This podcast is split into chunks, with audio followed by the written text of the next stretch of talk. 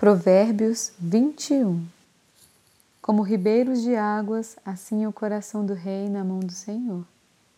Este, segundo o seu querer, o inclina. Todo o caminho do homem é reto aos seus próprios olhos, mas o Senhor sonda os corações. Exercitar justiça e juízo é mais aceitável ao Senhor do que sacrifício.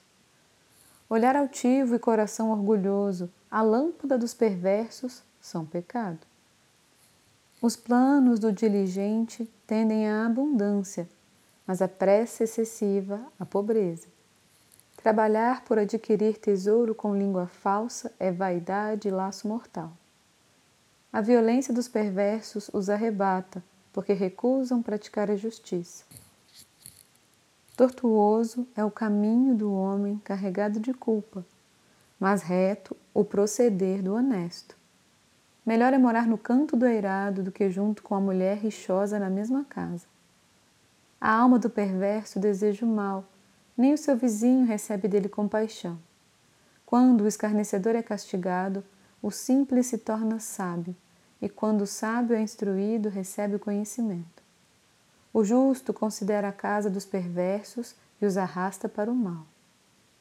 Que tapa o ouvido ao clamor do pobre também clamará e não será ouvido. O presente que se dá em segredo abate a ira, e a dádiva em sigilo uma forte indignação.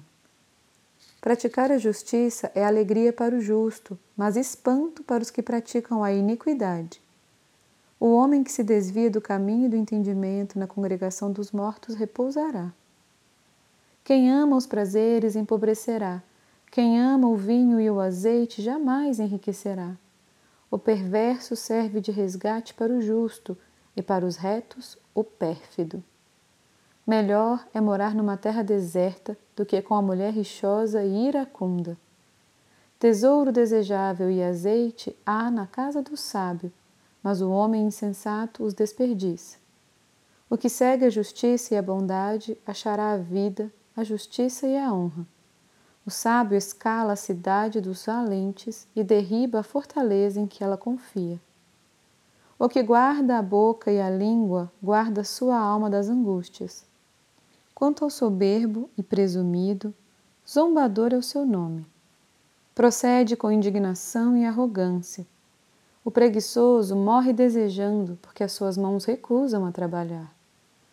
O cobiçoso cobiça todo dia, mas o justo dá e nada retém.